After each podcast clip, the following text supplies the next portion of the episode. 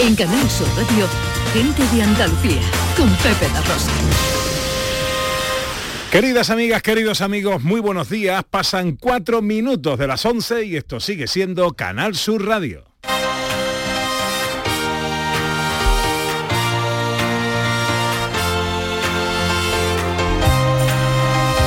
En Canal Sur Radio, gente de Andalucía, con Pepe de Rosa.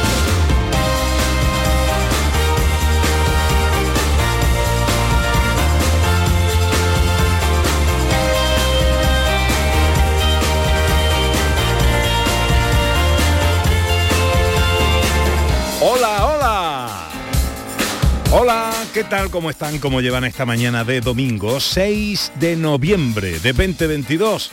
Ojalá en la compañía de sus amigos de la radio lo esté pasando bien la gente de Andalucía.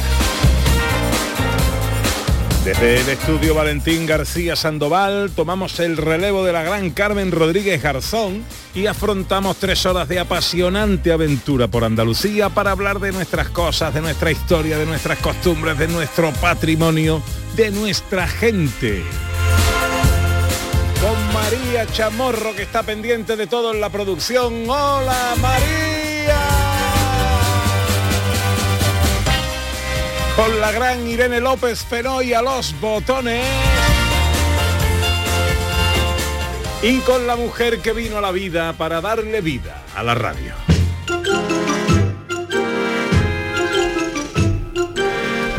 Porque ella es la violetera de Luis Mariano, el carro de Manolo Escobar. Ella es la Inés de Don Juan, la flaca del jarabe de palo justicia que ciega ve, café que no descafeina, sentencia firme de un juez, ella es mi ley y mi leina.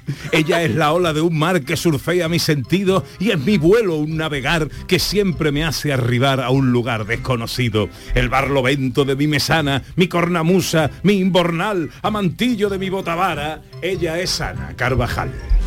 Quiero que me digas Ana si mis palabras son tu vida. Hola, hola. Hola, mi ley. Hola, buenos días, buenos días a todos. ¿Cómo está usted? Maravillosamente. Un domingo más bonito. Echó ayer una, una sobremesa agradable con el amigo Santana, ¿no? Sí, señor, que con Santana siempre todo es agradable. Está bien, está bien. Buena gente. Lo queremos, lo queremos. Bueno, pues eh, está usted preparada para una mañana de radio apasionante, ¿no? Nací preparada, Donda Rosa. Aquí tenéis alguna, alguna nada más. Yo el programa de hoy no me lo perdería, ¿eh? pero por si acaso, alguna de las cosas que os tenemos preparadas para hoy.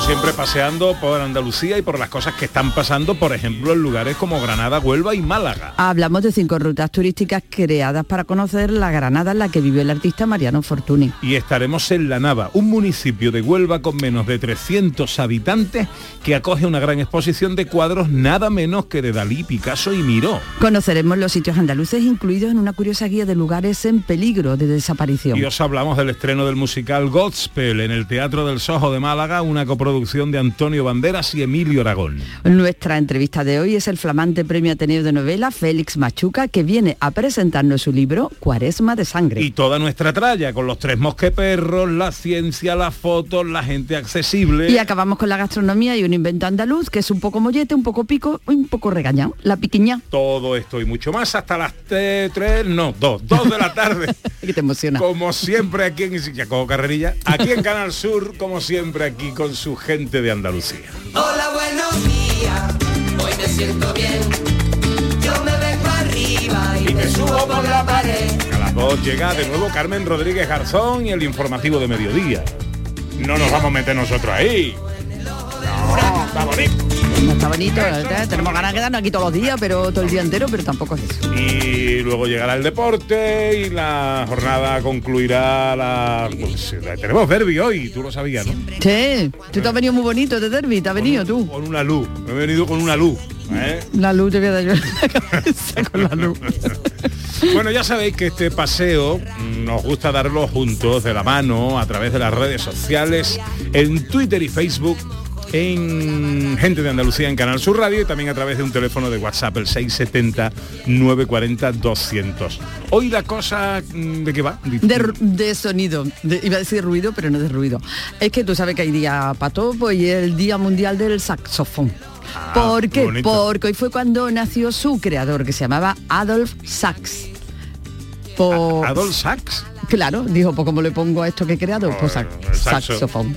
Eh, correcto, vamos, él fabricaba, era belga, y fabricaba más instrumentos de viento, pero este fue el, como el, el más famoso y Ah, gracias al saxofón pues tenemos músicas maravillosas. Yo ahora mismo pienso en los... Me solidarizo con los vecinos. Con los vecinos de todo aquel que está aprendiendo a tocar saxofón, creo que los vecinos de la gente que está aprendiendo a tocar piano mm, lo llevan casi que peor. Todavía, la trompeta ni te cuento. El tambor, oh madre mía. Cuando, cuando suena saxo bien... Es maravilla. Por ejemplo, este eh, Justin Young, qué bonito, ¿verdad? Es una cosa muy bonita. Mira, mira. Me encanta. ¿eh? Este tributo a Michael Jackson eh, con su A Heal the Wall. Justin Young, qué bonito suena, pero hasta que Justin Young aprendió a tocar, Los vecinos de Justin, Justin bien, ¿qué, ya. Qué opinaban? ¿Qué opinaban esos vecinos? Eh, del, del, el del octavo A. Yo, por ejemplo, cuando aprendí a tocar la guitarra, llegaba tarde del colegio a, a casa, me ponía a tocar como- y mi padre que dormía en el cuarto al lado decía, ya está, niño, ya Por está, favor, descansa un poquito, por favor. Bueno, pues es vuestro caso, ¿conocéis algún caso, algún vecino ruidoso? Porque ya no te digo si tu vecino lo que está es queriendo tocar la batería, ya... Hombre, Ya, ya no digamos. eso ya, las paredes ahí temblando. Bueno, todo el mundo puede tener alguna anécdota eh, o atesorar algún momento de estos inolvidables. ¿Por qué no lo compartís con nosotros? 670 940 200 para las notas de voz 11 y 11, una hora muy afortunada para arrancar nuestro paseo por Andalucía.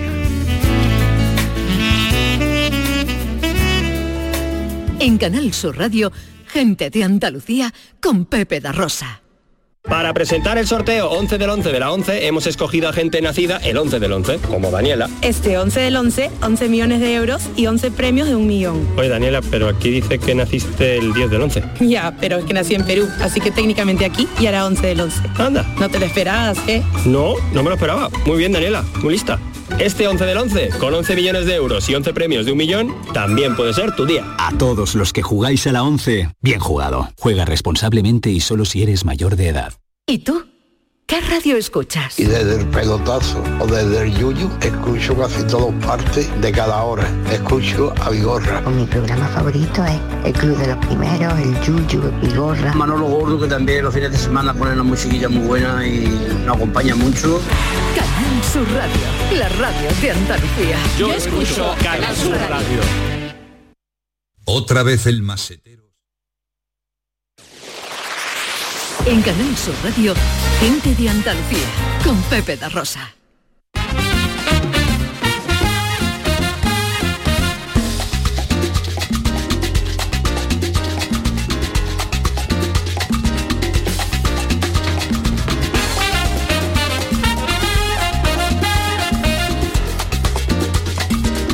12 minutos pasan de las 11 de la mañana de este domingo que se presenta con los cielos poco nubosos. Eh, y unas temperaturas, oye, han bajado un poquito. ¿eh? Hoy no vamos a superar los 26 grados en Granada, 25 en Córdoba y Málaga, 24 en Huelva y Sevilla, 23 en Almería y 22 en Cádiz y Jaén. Hoy nuestro paseo arranca en Granada. Granada, tierra ensangrentada, en tardes de toro. Mujer que conserva el embrujo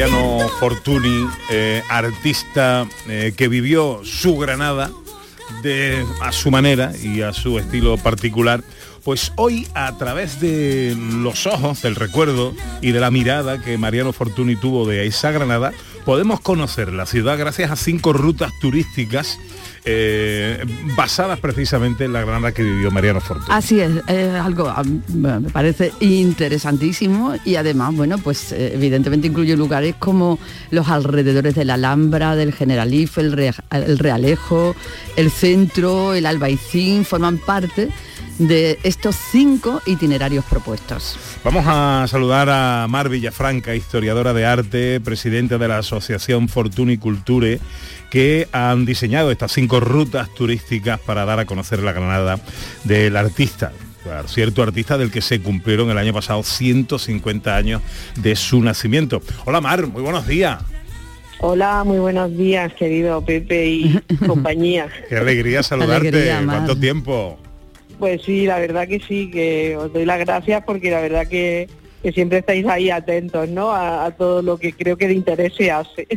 Bueno, yo eh, tengo, siempre me voy a acordar de aquel programa que hicimos, Ana, en la Alhambra.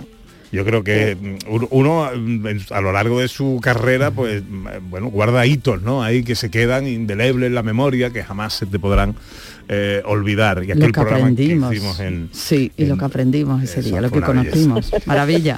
Bueno. Sí, sí, buenos recuerdos, buenos Sí, recuerdos. sí, sí, sí, sí, sí. Bueno, a cuéntanos, cinco rutas em, eh, turísticas para dar a conocer la Granada de Mariano Fortuny. ¿Esto qué es? Pues, pues bueno, pues mira, es una nueva propuesta eh, cultural que la asociación pues ha querido poner a disposición de todos los granadinos en principio, pero también de todos los que nos visitan y tiene que ver después de un proyecto de investigación que se ha hecho en el que a través de la mirada de Fortuny padre, luego el hijo rememora y mantiene en el recuerdo esa Granada que él nació. Y a raíz de todo ese trabajo, pues hemos conseguido montar pues cinco itinerarios, de los cuales tres son ya inmediatos, los otros dos los vamos a, hacer coincidir con una exposición que tendrá lugar a finales de enero y luego pues ya para el año que viene estarán todos eh, pues en funcionamiento. Y es una forma también mm, de cómo los artistas, y en particular esta familia tan notable, eh, pues han promovido también los espacios más conocidos de la Alhambra, pero de una forma diferente. Y lo más interesante es que para hacer todo este recorrido, pues quienes eh, opten por, acompañarnos, eh, pues van a poder también ver imágenes inéditas, porque Fortuny Madrazo, hijo, vino en el año 29 y grabó todos esos lugares. Entonces esa película, pues que era desconocida, se ha digitalizado, se ha restaurado y los fotogramas de esa película son nuestro hilo conductor. Así que bueno, es una mirada así un poco más original, pero a través de un testimonio del pasado que, que es muy interesante, ¿no? Y ver los cambios, ¿no? Que ha tenido la ciudad, eh, en la, la famosa calle más bonita, ¿no? De Europa que decían ellos, ¿no? En la, la carrera del Darro, ¿no? Y por supuesto la Alhambra, como, como decíais, ¿no? Todos los alrededores, nació en la Fonda de Siete Suelos, claro. Mar, ¿de qué manera, ah, me parece fascinante esta ruta, de qué manera se recorren? ¿Existe una guía previa? ¿Existe, van a ser rutas eh, guiadas? ¿Cómo, ¿Cómo van a ser? Sí, pues van a ser rutas guiadas por especialistas. La primera, pues ya es casi inmediata, el sábado 26 de noviembre, que la va a hacer Luis Ruiz, que es un profesor de la, de la Universidad de Granada y que también ha sido parte de quien ha trabajado con nosotros este, este proyecto. Luego, eh, la segunda la haré yo misma, eh, que se transcurrirá alrededor de, de la Alhambra y también los jardines. Esta incluye también la visita a la Alhambra, pero en el contexto de los jardines. Y iremos mirando también, bueno, en este caso, eh, también haciendo alguna, algunos comentarios sobre fuentes de inspiración, ¿no? Para luego los tejidos que hizo Fortuny, los diseños de sus lámparas, todo que tienen a la Alhambra siempre presente. Y el tercer itinerario que pondremos en marcha también en este año será el sábado 17 de diciembre, cuando arranque, y es en el exterior, ¿eh? es decir, en Guadix y en la Calahorra, porque ellos hicieron un viaje. El padre lo hizo a caballo a través del camino del Valle del Darro y hacia la ruta de, del norte por Guadix y hasta, hasta la Calahorra, ¿no? hasta el castillo de la Calahorra, y luego el hijo lo hará con, en este caso más de una forma más, más lujosa porque lo hizo con, con coche, de esos pocos coches que había en el año 29 y con conductor, pero también ha quedado registrado. Y bueno. vamos a hacer esos hitos ¿eh? para disfrutar del paisaje que ellos comentan y narran a través de cartas también a, a don Federico de Madrazo, que, que le escriben diciendo cómo era todo este viaje y los paisajes por los que pasaba. Eh, ¿De qué manera podemos informarnos de todo esto, Mar?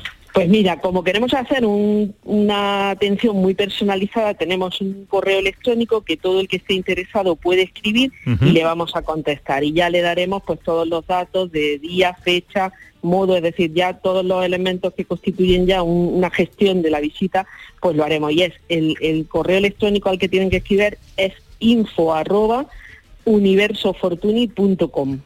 Universo, eh, apunto, universofortuny.com. info arroba universofortuny.com. Bueno, pues ya lo saben, eh, una manera de conocer Granada a través de los ojos, del recuerdo, de la memoria, de la investigación del artista polifacético eh, Mariano Fortuny, de cuyo nacimiento el año pasado se cumplieron 150 años. Eh, que un placer inmenso saludarte con cualquier excusa, con esta más todavía, pero con cualquier excusa Pues- siempre. un- Muchas gracias, Pepe. Además, aprovecho para decir que Canal Sur ha participado también en una- un documental que se va, a vamos, ya se ha hecho un preestreno, se estrena en, en Madrid y luego iremos a Sevilla, espero que a presentarlo. O Anda. sea que, que hemos hecho un documental también muy bonito que se llama El Universo en una caja, precisamente, y que eh, mañana lunes presentaremos en Casa de América en Madrid a las 7 de la tarde. Imperdonable que no nos veamos con tal motivo, Mar. ¿eh? Por supuesto que ahí estaremos. beso Lo muy- procuraremos. Un beso muy fuerte, amiga. Un abrazo, un abrazo.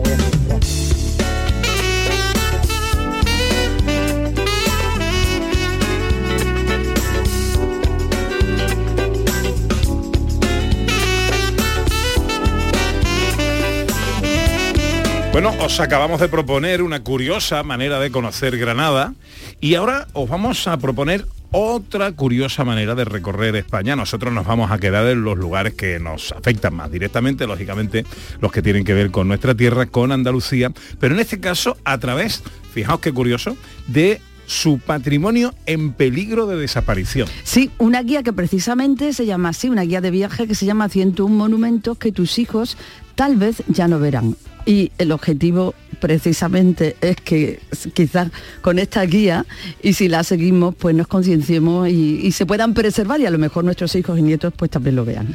Raquel Álvarez es la autora de esta guía, guía de lugares en peligro de desaparición. Hola Raquel, muy buenos días. Hola, muy buenos días, ¿qué tal? Encantado de saludarte, amiga. ¿Y tú? Igualmente, muy bien, muy bien. ¿Cómo se te ocurrió hacer esta guía? Bueno, a ver, la idea surgió, eh, me la propuso la editorial Adena Media, ¿vale? Eh, dentro de su colección de Simple Travelers y bueno, me propusieron hacer eh, una guía basada en el patrimonio que está en riesgo. Me pareció un proyecto precioso y ideal para conseguir el objetivo, como bien ha explicado Ana, de concienciar a la gente de- del estado de nuestro patrimonio y bueno, me embarqué en el proyecto mm, con mucha ilusión. Bueno, hay que decir que Raquel Álvarez es historiadora de arte, delegada de Hispania Nostra en la comunidad valenciana, cofundadora de Alba Cultural.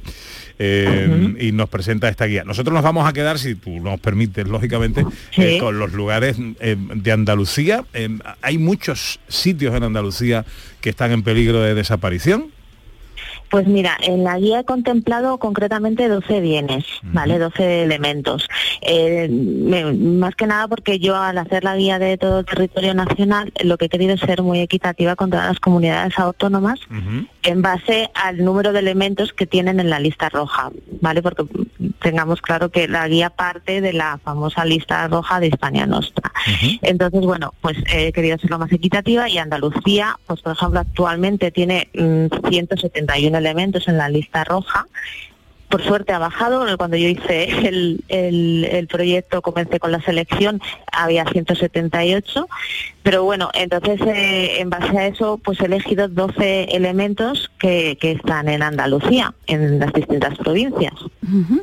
Hombre, es una manera de viajar original, una manera de viajar diferente y entiendo que de alguna manera lo que decíamos al, al principio, ¿no? Em, La idea sería concienciarnos, ¿no? Y, y implicarnos todos un poquito en la preservación y que estos lugares, que son lugares históricos o naturales también, que hay también eh, monumentos naturales que están en peligro de perderse, pues eh, que, que eso no ocurra, ¿no? Exacto, a ver, el objetivo de la guía es por un lado acercar a la gente a, a que aprenda a ver el patrimonio con otros ojos, ¿vale? Eh, y para conseguir precisamente lo que tú estabas diciendo, la concienciación. Entonces, bueno, pues eh, para que la gente no lo vea como algo distante a ellos, que es tema de estudiosos y, y- y de, y de persona especializada, pues hemos intentado hacer una guía lo más didáctica posible. De hecho, eh, no solo hablamos del bien patrimonial que está en peligro, ¿vale? Que es lo que más desarrollamos, sino también hablamos de, de, pues, por ejemplo, si se encuentra en Granada el bien, pues hablamos un poco de, de- introducimos a Granada, lo que se puede ver en Granada, dentro de lo que ya conocemos todos muy bien, y luego también hacemos un apartado después de destacamos en el que también se hablan de otras cosas que se pueden haber, eh, se pueden ver alrededor de, la ciudad y de, y de- o del bien si está en el campo, lo que sea, ¿no? Eh, pues museos o centros eh, culturales o otros monumentos que existan cercanos. Entonces, bueno, se ha planteado como dentro de hacer la excursión para ver el bien que está en peligro, también mm, contextualizarlo con su entorno. Qué bien. Eh, Raquel, te costó mucho trabajo hacer la selección porque entiendo que, claro, uno quiere destacar todo, ¿no? Pero, ¿cómo Pues- se hizo? Pues a ver, la selección fue lo más complejo y lo más largo. Eh, por suerte eh, conté con la ayuda y la colaboración del equipo de Alba Cultural y bueno, pues eh, se planteó la selección eh, con unos criterios básicos, ¿vale? Que para mí me parecían esenciales tener en cuenta. Por un lado, lo que os he comentado de tener en cuenta eh, en todas las comunidades autónomas cuántos bienes tenían en la lista roja. Eh, otro, otro, otro criterio era que quería que estuviesen contemplados en la guía el mayor número de tipologías patrimoniales, porque veréis que hay yacimientos, que hay, como tú bien has dicho, eh, el patrimonio natural, pues el religioso, el civil, el industrial. Bueno, quisimos que estuviese el militar, que estuviese todo bastante contemplado, todas las tipologías. Y otro de los criterios esenciales, eh, que por eso también fue muy complicada la selección, eh, es encontrar, estamos hablando de elementos y bienes patrimoniales que están en peligro, que están deteriorados. Entonces, bueno, pues hubo que tener mucho cuidado en elegir los elementos que no fuesen peligros, perdón, no fuesen peligrosos para los visitantes, pero también que las visitas no perjudicaran más el estado de deterioro Ah. de los elementos. Claro, Entonces, bueno, esos fueron los tres criterios esenciales que nos planteamos para hacer la selección, por lo cual fue muy costosa. ¿Y eh, la guía es física, es una guía digital o cómo podemos hacernos con ella? Pues a ver, eh, está en, eh, publicada en papel, es libro, está en las librerías desde el día 25 de octubre y sé que hay una versión digital, pero bueno, esto lo puedes localizar mejor en la página web de la editorial de Alena Media. ¿Qué es? La página web de Alena Media, www.alenamedia.com. alenamedia.com. Alenamedia se escribe con una H intercalada, ¿vale? Entre, después de la L y antes de la E. Alenamedia. Pues, Pero bueno, si buscas por el título también yo creo que lo podréis encontrar sin ningún problema. El título es Guía de lugares en peligro de desaparición. No, es No. 101 monumentos que tus hijos tal vez ya no verán. Nada que ver con lo que yo he dicho. Cientos monumentos que tus hijos tal vez ya no verán. Pues Raquel Álvarez es la autora de esta guía. Felicidades porque parece un trabajo eh, precioso, hermoso y que, en fin, en nosotros está también eh, la preservación de nuestro patrimonio y, por supuesto, Por supuesto. respetarlo y, y valorarlo. Un beso muy fuerte, Raquel. todo, muchas gracias a vosotros. Muchas gracias. Un beso muy fuerte. Un beso. Ay. Pablo Ruiz, que travieso, corazón de plastilina. La vida te tira un beso, la gracia te da propina. Este niño que es un caso apunta a buenas maneras, pero cuando pinta un vaso y el agua la pone afuera. Y sin ningún miramiento ha retratado a su abuela. Un ojo torce para adentro y el otro para donde quiera. De Málaga, Bueno, nos vamos ahora a un, pueblo pequeñito en la provincia de Huelva. Apenas llega a los 300 habitantes. Pues este pueblo, hablamos de la Nava, acoge nada más y nada menos que una gran exposición de cuadros de Dalí, Picasso y Miró. Así es, Pepe. Esta iniciativa, esta exposición se inauguró el pasado fin de semana y tiene como objetivo pues eh, inaugurar eh, la inauguración oficial de la Menemit... Oye, vaya por Dios, como esto- es que he visto a Feliz Machuca ya entra por ahí. y ya rebobina, rebobina. rebobino. Que tiene como objetivo, fue la inauguración oficial de la Ermita de las Virtudes, como objetivo que, en que se convierta como centro cultural. Y ahí tenemos esta exposición de los tres tenores, que así se llama. Inmaculada Morales Domínguez es la alcaldesa de la Nava. Hola, alcaldesa, muy buenos días. Hola, muy buenos días. Bueno, lo primero, eh, enhorabuena, porque esto no habrá sido fácil. No, muchísimas gracias. No, no ha sido nada fácil. Llevamos eh, mm, con esta idea detrás desde 2019 y bueno, nos ha costado un poquito de, de trabajo traerla aquí, mucho esfuerzo. pero al fin ya, ya podemos disfrutar de ella aquí en nuestra nuestra ermita, Nuestra Señora de las Virtudes. Eh, háblanos de la, de la ermita, lo primero, del lugar que acoge esta exposición. Sí, es una ermita, es mm, la es una ermita mudéjar, de estilo mudéjar, del siglo XIII, que fue restaurada recientemente, acabó la restauración en 2011 y recuperada totalmente de, mm, por parte del ayuntamiento para lugar lugar de nuestra romería y lugar de bueno eh, estaba en- manos de, de un propietario particular y la recuperó el ayuntamiento para disfrute de todo de todos los navinos y navinas. Bueno, y como hemos dicho, eh, alcaldesa, eh, sirvió esta, eh, la inauguración de esta exposición como inauguración oficial de esta ermita como centro cultural, los tres tenores del arte español. ¿Qué vamos a ver? ¿Qué tenemos ahí en esta, en esta exposición? Exacto, pues la ermita coge la, la primera exposición que se hace aquí en la provincia de Huelva de los tres tenores, Picasso, Dalí y Miró, eh, recogen 25 obras de estos tres grandes arti- artistas, entre litografía, cerámica y, y otro tipo de, de obras como son la, eh, la silografía y bueno, están repartidas a- en el interior de, de nuestra ermita, que la hemos inaugurado también como centro cultural, como un llamamiento eh, o como una lucha por el tema de la, del- de la despoblación, como un reto, un reto demográfico, que también somos el primer pueblo de la provincia de Huelva que tiene una concejalía de reto demográfico. Eh, sabemos de la despoblación que estamos sufriendo, sobre todo en nuestra sierra, y bueno, es un poquito de lucha y traer la cultura al mundo rural y, y que sea acogida por todos los serranos y, y, bueno, toda aquella persona que quiera que quiera acercarse. Ah, Me parece una iniciativa bárbara. Eh, eh, ¿Cuánto tiempo va a estar esta exposición ahí vigente? Está hasta el 11 de enero. Hasta el 11 de enero. Sí. Bueno, oye, y bueno, está, está teniendo una acogida brutal y Claro. maravillosa. Claro, claro, Sí. no me extraña. Eh, 25 obras de Picasso, Dalí y Miró, los tres Miró. tenores del arte español, en la nava, ¿eh? como decimos, un pueblo de Huelva de apenas 300 habitantes. Y que es una preciosidad, además. que además es una preciosidad, inaugura así la Ermita de las Virtudes como centro cultural. Alcaldesa, felicidades de nuevo, hasta el 11 de enero, ¿eh? No tenemos, Hasta el 11 de enero. hay que aprovechar. De jueves a domingo vengan a visitarnos porque está situada en un lugar mágico en el pleno corazón de la Sierra de Huelva y, y es un privilegio tenerla aquí y poderla ofrecer a- al resto de los viandantes. Inmaculada Morales es la alcaldesa de la Nava. Un beso, alcaldesa, feliz domingo. Muchísimas gracias igualmente. el camino al Señor y la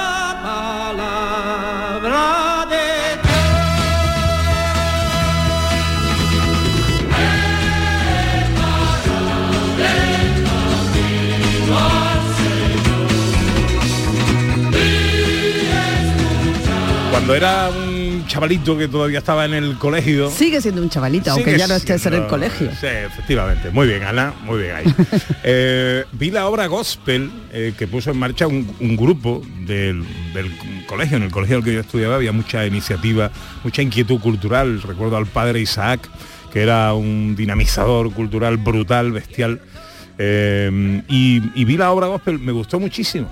Y al saber que el Teatro del Soho de Málaga iba a poner en marcha la, eh, una versión, lógicamente, mm, adaptada, moderna, actual, en una coproducción entre Antonio Banderas y Emilio Aragón, digo, yo tengo que estar ahí, yo tengo Y que ver eso. estuviste, y estuviste, eso fue Y hace me- dos días, ¿no? El fue- jueves se estrenó en el Teatro del Soho, lleno absoluto, éxito brutal, una obra preciosa, una mm, versión eh, muy moderna, con un, un elenco artístico brutal y que queremos recomendar. Eh, claro que sí, el musical se estrenó por primera vez en 1971 en Broadway, por supuesto. Y ahora pues No, la de aquí. Broadway no la vi yo. Pero bueno, no pasa nada porque tienes la has tenido la oportunidad y tenemos la oportunidad todos los andaluces de verla hasta el próximo eh, 8 de enero en el Teatro El Sojo de Málaga, como tú has dicho, con un elenco artístico espectacular y actualizada. Aarón Cobos es uno de los protagonistas de Gospel en el Soho de Málaga. Hola Aarón, muy buenos días. Buenos días, qué forma de empezar el domingo más buena de aquí con vosotros. Aquí con el cafelito y, y muy atento a todo lo que decís. Qué bueno, qué bueno, Aaron. Oye, lo primero, felicidades, ¿eh? Eh, me la personalizo en ti, pero todos eh, estuvisteis genial, me parece que, que es además una, una, una versión súper moderna, muy divertida, porque hubo momentos, momentos de carcajadas, eh, hay participación del público, no voy a contar más nada para hacer No. spoiler, Eh, pero enhorabuena, eh, felicidades porque me encantó. Muchas gracias, de verdad, eh, desde Llana, de verdad, por hacernos un huequito aquí, por venir a vernos y apoyarnos en el día del estreno, que al final, bueno, como todo, al final llegamos y, y aún estamos ahí, bueno, pues, pues eh, ajustando estas, estos pequeños detalles, ¿no? Por el teatro es un ente vivo y, y nunca deja de, de evolucionar y de crecer, que eso Oye. es también lo bonito del, del teatro. Cuéntame un poco, que- ahora, ahora te pregunto por, eh, por la obra, por la función, eh, eh, pero cuéntame un poquito sensaciones, ¿no? Hablamos de el estreno, estaban allí los jefes, estaban los dos, Antonio Banderas y Emilio Aragón, en fin, todo lo que se espera de una producción como esta. ¿Cómo era vuestro estado antes de, de que arrancara todo? Eh, mira, sinceramente, honestamente, Pepe, ha sido todo un proceso tan diferente, tan diferente a lo, a lo vivido. Yo llevo ya unos añitos, en, en 20 años hace este año, de musical, de teatro musical. Eres Y muy joven, ¿eh? Eh, bueno, pasa palabra. Entonces, el, el proceso ha sido muy, muy diferente. En me refiero a, a que ha sido un proceso creativo. Siendo un musical que viene de fuera, que ya hay una partitura hecha y que hay un guion hecho, eh, se ha adaptado y Emilio eh, ha- nos ha dado la oportunidad de crearlo entre todos, aportar eh, y, y construirlo, ¿no?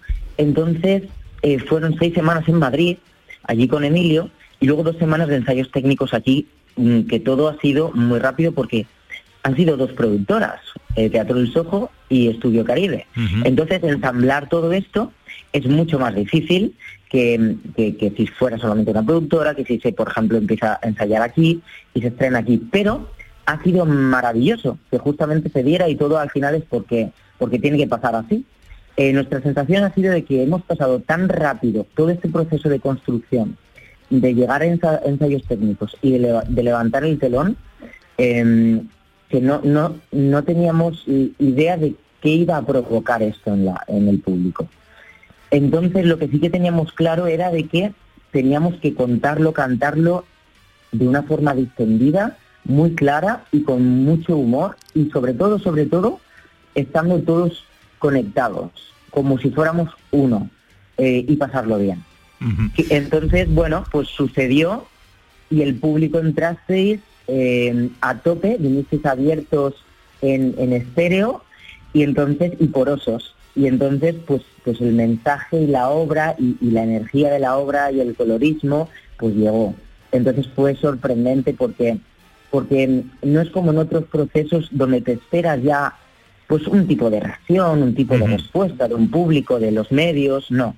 Aquí ha sido todo tan rápido, de verdad que no teníamos mm, plantada semillita en la cabeza ninguno, nadie. Y te digo, ni Antonio, ni Emilio, ni ninguno de nosotros, ninguno. Entonces, de repente hacer un doblete ya, después del día del, del estreno que fue el jueves, hacer el doble función el viernes con el teatro lleno y doble función ayer con el teatro lleno.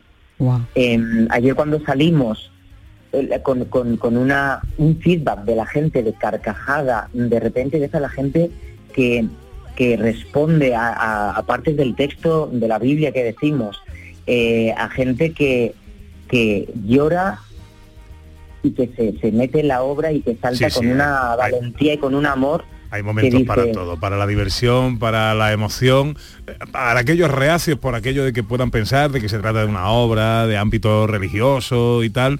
Eh, bueno, el- la base es la base, pero, pero es una obra que plantea otras muchas cosas. Yo creo que, eh, que es digna de ver, no os perdáis la, la ocasión. Hasta el 8 de enero vais a estar ahí en el Soho, ¿no? Sí, estamos un total de 10 semanas, bueno, ahora ya 9, porque ya llevamos ya unos, unos días, pero al final, sí, al final gospel eh, no es nada complicado. Mm, De hecho, el mensaje es universal y es muy simple y, y precisamente es tan simple que a veces el ser humano lo olvidamos. Es, es, es amar, es perseguir la justicia, es aceptar las reglas del juego y respetarnos unos a otros eh, y, y- y recordar lo que hemos olvidado, ¿no? que al final pues la vida es un camino que necesitamos recorrer pues todos juntos y en, en sintonía y construir una ciudad más hermosa, un lugar mejor entre todos. Aarón, eh, felicidades a todos, enhorabuena, me divertí muchísimo, nos emocionamos y fue una cosa hermosísima. Os deseamos de corazón todo lo mejor, que vaya todo muy bien. Muchas gracias, de verdad, se lo transmitiré a todos los compañeros de vuestra parte. Gracias. Aarón Un Cobos. beso enorme. uno de los protagonistas de Gospel, el musical en el Soho de Málaga, una coproducción de Antonio Banderas y Emilio Aragón, hasta el 8 de enero. No os lo perdáis. 11 y 39, es tarde, tenemos cosas que hablar, tenemos ya aquí a nuestro querido Félix Machuca, vamos a hablar de la recién publicada novela Cuaresma de Sangre, flamante premio Ateneo de Novela de Sevilla. En Canal Sur Radio, gente de Andalucía con Pepe da Rosa. Canal Sur Sevilla, la radio de Andalucía. Noviembre llega el auditorio Nissan Cartuja cargado de humor y música. No te pierdas en este mes el tributo musical de Queen, la obra de teatro de Pablo Carbonell, Mercado de Amores o el estreno de la nueva obra de teatro del Yuyu, El Gran Combate. Entra en auditorionissancartuja.com y descubre todos los espectáculos programados. No te quedes sin tu entrada. Repetimos, auditorionissancartuja.com. HLA Santa Isabel pone a tu disposición la unidad de traumatología y ortopedia especializada en pediatría, columna, hombros y codo, muñeca y mano, cadera, rodilla, tobillo y pie. Con guardias localizadas las 24 horas y los últimos tratamientos en prótesis. Consúltanos en el 954-570004 o en Luis Montoto 100. HLA Santa Isabel, contigo cuando más nos necesitas. Del 15 al 20 de noviembre en el Palacio de Exposiciones y Congresos de Sevilla, SICAV, la Feria Mundial del Caballo de pura raza española. Vive su espectáculo ecuestre, pasea por todos sus stands y disfruta los mejores caballos de competición. No te pierdas el mayor salón ecuestre de caballos pura raza española en Fides. Compra de entradas en sicaventradas.com. Patrocina Ayuntamiento de Sevilla. Si necesitas un electrodoméstico, ¿por qué pagar de más en grandes superficies? Ven y paga de menos en Tiendas El Golpecito. Tus primeras marcas al mejor precio y una selección de productos con pequeños daños estéticos con descuento adicional y tres años de garantía. Tiendas El Golpecito. Ahorra hasta el 50% en tus electrodomésticos. 954-100-193 y tiendaselgolpecito.es. En noviembre, Black Friday Social Energy. ¿Quieres descuentos de 200 euros en tu instalación o prefieres un cheque regalo en el corte inglés o Amazon? Ilumina tu hogar noche y día consumiendo tu propia energía. Tu instalación en 20 días hábiles con baterías premium. ¿Qué más puedes pedir? Estudio gratuito en el 955 44 11 11 o socialenergy.es y aprovecha las subvenciones disponibles. La revolución solar es Social Energy. Mm, atención, pregunta. Derbis más importantes del mundo. A ver, Milán Inter, Boca River, Lazio Roma, Borussia Schalke, Gremio Inter, City United, Madrid Barça y mm, eh, Betis Sevilla. Llega el gran derby andaluz desde el Benito Villamarín y te lo cuenta Canal Sur Radio. El ambiente, la llegada de los equipos, los mejores comentaristas. Y además tenemos un doble duelo asturiano-andaluz en segunda división. Oviedo, Granada y Málaga Sporting. Fútbol andaluz de cinco estrellas. Vívelo este domingo desde las 3 de la tarde con Jesús Márquez y todo el equipo de la gran jugada. Más Andalucía. Más Canal Sur Radio. Humor, ingenio, música en directo, entrevistas. Todo lo tienes en el show del comandante Lara. Y te esperamos los domingos en la medianoche para que disfrutes de la radio más original y divertida. ¡Vas a flipar! ¡Síguenos! El show del comandante Lara. Este domingo en la medianoche. Canal Sur Radio, la radio de Andalucía. Gente de Andalucía. Con Pepe da Rosa. Me gusta la gente que cuando saluda 17 minutos para las 12 del mediodía. Esto es Canal Sur Radio, gente de Andalucía. Ya sabéis que hoy es el Día Mundial del Saxofón. Estamos hoy con los oyentes eh, hablando de los vecinos Sí. ruidosos. Dice Isabel, pues mis vecinos de la planta superior se me vuelven ruidosos cuando hacen pipí o caca. Lo escucha todo, vamos. cómo hacen estas cosas. Que se les escucha desde mi ordenador en la habitación principal. O cuando se duchan, eh, se duchan y hacen el amor. También. Llegando al punto G. Isabel, no hay que dar tantos detalles. No es necesario. La añade Julio Vera, dice, y el vecino tocando una corneta de las tres caídas. Eh, eso, hasta que aprende. Hasta que aprende. Hasta que aprende. Bueno, se ve que lo- el edificio de Isabel está construido regularcito. Hoy también tenemos gente interesante.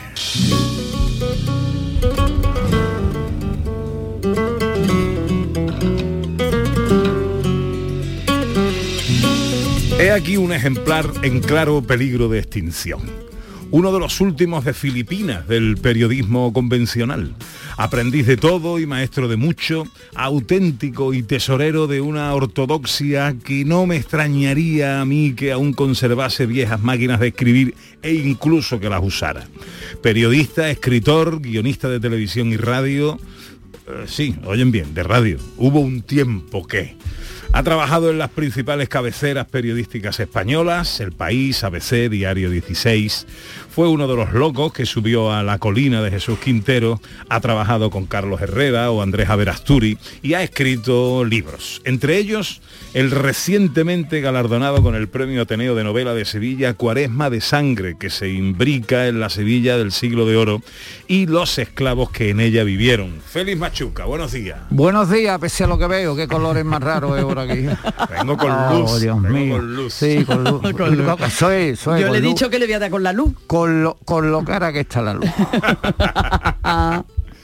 Bueno, eh, premio, hablamos en su día cuando supimos de, Ujú. de- de tu premio. El libro ya está publicado, lleva dos días en la Sí, calle. salió, salió el pasado día 3 a los escaparates, eh, se presentó el viernes en el Ateneo por la mañana un acto institucional y luego por la tarde pues se presentó, lo presentó Paco Robles, lo presentó en la Feria del Libro. ¿no? Hombre, ¿y cómo está Paquito? Paquito está para comérselo. ¿Sí? Sí, sí, Ole, sí, sí, sí. ole, Está mejor que, mejor que en brazo, Pepe. Besito enorme a don Francisco Robles. Domingo Congo, un paje negro del duque de Medina Sidonia, ha llegado a ser alguacil de la comunidad negra sevillana. Cuando le llega el soplo de que van a suceder cosas malas en Cuaresma, Domingo desvela los intereses portugueses en alentar una revuelta en Sevilla contra Felipe IV en el Jueves Santo de 1641. Así eh, se plantea un poquito lo que ocurre en Me Cuaresma. de parece perfectamente lo que has dicho, porque hay gente que entiende que es una novela de Semana Santa y para nada es una novela de Semana Santa. Es una novela, eh, es un thriller eh, doblemente negro, porque lo protagonizan los negros de la, de la comunidad sevillana y es una novela policíaca en el sen- y política en el sentido de que lo que se está, eh, se está moviendo por ahí es el, el, el complot, el complot al que intentan que se le sume la cierta nobleza levantisca eh, andaluza, que es un hecho histórico, como bien sabéis. ¿no? Hay un intento en 1641 de, des- de desconectarse de la corona de Felipe IV por parte de los de, de duque de Medina Sidonia, de, de Medina Sidonia, el Dayamonte y, y varios eh, también nobles de, de Málaga y de otros sitios de, Andalucía. Vamos a ubicar un poquito la cosa, el contexto. Estamos en la Sevilla del siglo XVII. Justamente 1641, a nueve años, a nueve años de la gran epidemia de, de- de Sevilla. Sevilla viene de ser, cuando la época, la era de los descubrimientos, la capital del mundo y aquí está ya en un cierto declive. Bueno, eh, yo no, no- no tengo eh, esa ciencia económica en mi cabeza como para fijar cuándo empieza el declive de, de Sevilla, como algunos han querido ver en las lanzas de Velázquez, no en esas lanzas que se empiezan a inclinar y que parecen que eh, vienen a representar bueno, el inicio de la gran decadencia. Eh, Sevilla cuando empieza a pasar las canutas, muy canutas, es cuando el puerto pierde el monopolio del puerto de India, se va a Cádiz y eh, hay un libre comercio establecido en, en España donde se pueden par- partir para y comerciar con, con- con India, pues mucho, un- tocas muchos puertos de- de- del norte, del levante y, de- y del sur de España. Aquí todavía no empieza esa decadencia. Lo que sí es verdad, Pepe, es que es una ciudad decadente lejos de la imagen que tenemos de, la postal maravillosa de esa Sevilla donde viene el oro, corre el oro. y, bueno, mira, aquí lo que corría era mierda, tío. Mucha mierda, porque el oro entraba por una, por una puerta de la ciudad y salía por otra y se iba para, para Genova para ser enterrado allí por los banqueros genoveses, como decía el, el, el- el soneto de- del señor del señor don Francisco de Quevedo. Entonces, en ese punto, Pepe, en ese punto no hay decadencia. Es la ciudad tal como es y evidentemente es una ciudad muy, muy, muy insalubre. Bien. Como casi todas las del mundo en esa época, ni más ni menos. ¿Quiénes son esos negros que vivían? Son negros, son los negros esclavos o manumitidos que, eh, que vivían en una sociedad que tenía el 12% de población, de población negra. Yo entiendo que, no sé si es muy arriesgado y, y desde algún departamento de historia de la, de la Universidad de, de Sevilla o de la Universidad de Málaga o de la de Granada me pueden llamar mm, osado e ignorante. Pero yo entiendo que eh, se podría calificar perfectamente aquella sociedad como mul- multiétnica. ¿Por qué digo multiétnica? Digo, solama- no solamente estaban los negros ni los mulatos, es que estaban también los canarios, lo- los, esclavos canarios, es que estaban también los moriscos, es que estaban, es que estaban también los judíos.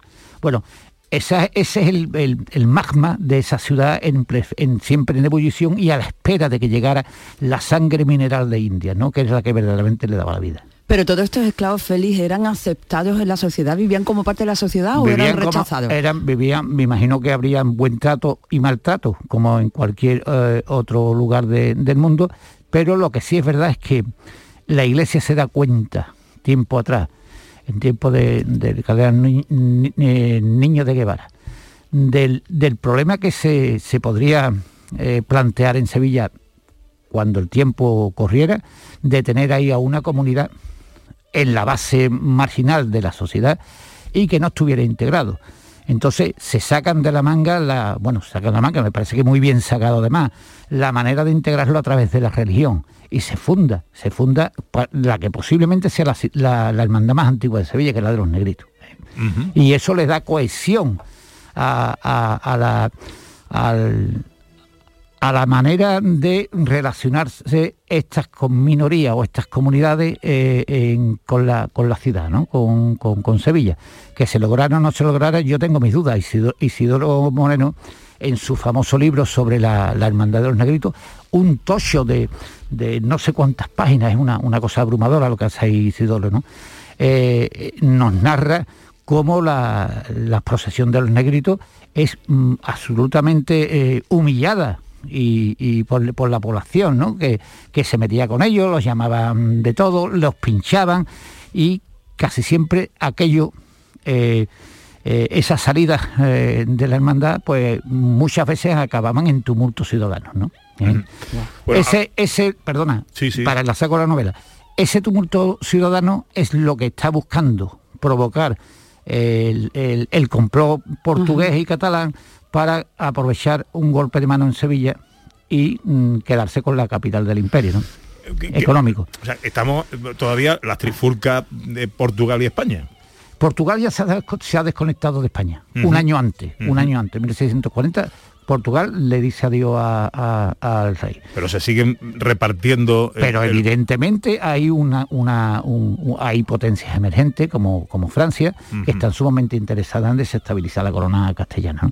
¿Y por qué? Dice, bueno, porque teníamos un continente entero que estaba suministrando continuamente eh, riquezas y dinero y era, lo, y era lo que aspiraban. Entonces, los, los eh, estos levantiscos aristócratas andaluces lo que intentan es, alentado por la hermana del duque de Medina que es a su vez esposa del primer rey independiente de, Portugal, ¿eh? lo que intentan es desmembrar, desmembrar el- el país, desmembrar el Estado y convertir esto en una Portugal del Sur. ¿Eh? con, con nueva con, y, y- y establecer un nuevo orden, Pepe. Eh, ¿Hay alguna referencia mm, a la actualidad, al presente? Siempre hay guiños, muchos guiños, Pepe. Y el lector avezado pues lo va a leer. Hay guiños eh, a- a- no solamente a la actualidad, a la actualidad mm, eh, política, sino también a otro tipo de, de actualidades, incluso futbolísticas. Pero bueno, pero bueno, a lo, a lo, a lo que voy.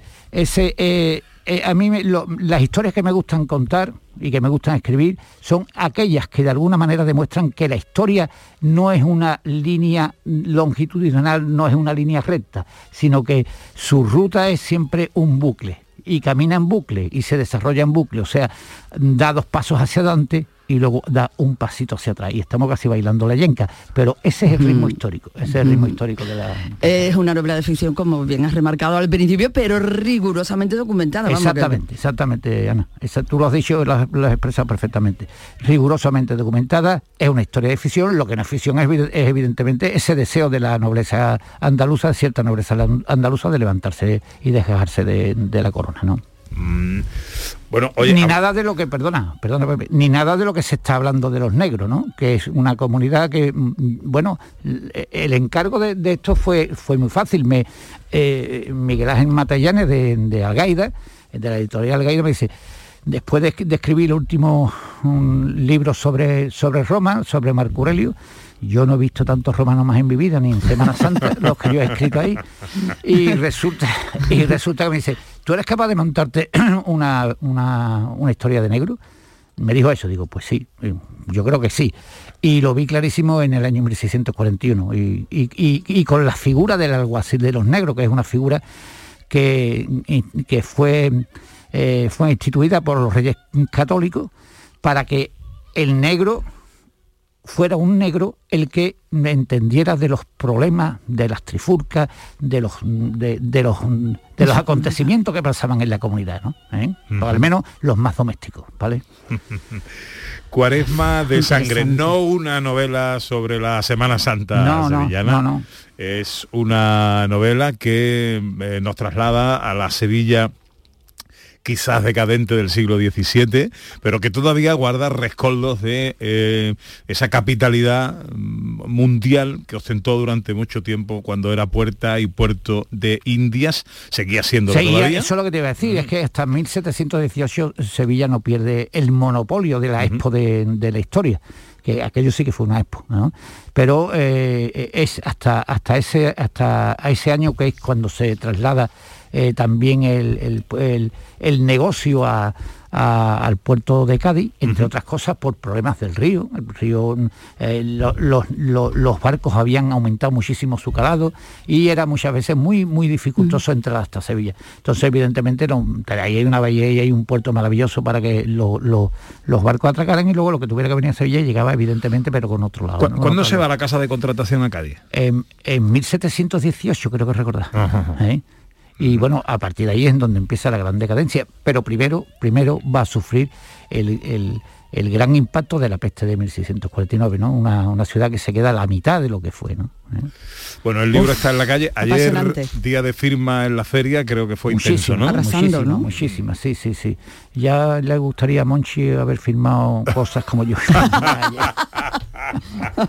es que tengo delante estos colores que es que me, me es que lo está incitan, me- distorsionando. me sí, yo te es entiendo, me- Feli, yo te entiendo. Claro, que te diga? Forma parte del tercer grado, querido. Hay Hombre, que ponérselo difícil. ponerte nervioso. Y lo del tercer grado lo he dicho además con WhatsApp, como van los terceros.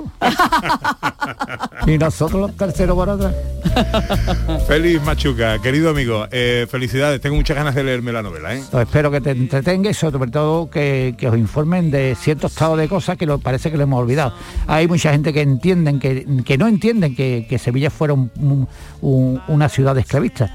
Y bueno, mm, es que toda Europa, toda América, todo el mundo era esclavista. Desde Aristóteles que dijo que, que, la, que la humanidad se dividía en dos partes, los hombres libres y los hombres esclavos. Que no lo sé. Ahora llega la información a Canal Sur Radio. me. If I could fly like birds on high, then straight to her arms I'll go sailing. It's far beyond the stars, it's near beyond the moon. I know beyond a doubt my heart will lead me there soon. We'll meet beyond the shore. We'll kiss just like before. Happy we'll be. En Canal Sur Radio, gente de Andalucía con Pepe da Rosa. Escuchas Canal Sur Radio en Sevilla. Noviembre llega el Auditorio Nissan Cartuja cargado de humor y música. No te pierdas en este mes el tributo musical de Queen, la obra de teatro de Pablo Carbonell, Mercado de Amores o el estreno de la nueva obra de teatro del Yuyu, El Gran Combate. Entra en auditorionissancartuja.com y descubre todos los espectáculos programados. No te quedes sin tu entrada. Repetimos, auditorionissancartuja.com.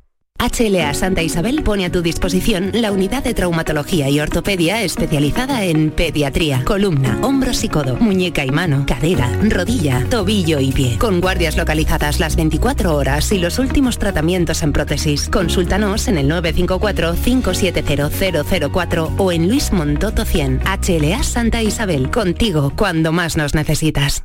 Bienvenidos a Sacaba. Mil metros de electrodomésticos con primeras marcas. Grupos Whirlpool, Bosch y Electrolux. Gran oferta. Lavavajillas Whirlpool de 13 cubiertos y 5 programas por solo 289 euros. Y solo hasta fin de existencias. Solo tú y Sacaba. Tu tienda de electrodomésticos en el Polígono Store en calle nivel 23. Sacaba. ¿Y tú? ¿Qué radio escuchas? Despierta tu mente, descubre la realidad. ¿eh? El Vigorra me encanta escuchar y escucho cambio climático. Cuando estoy trabajando escucho a Mariló, que me encanta, el programa de por la tarde, por la noche Cremades. Rafael Cremades, Claudio y Mariló son fantásticos. Canal Sur Radio, la radio de Andalucía. Yo escucho Canal Sur Radio.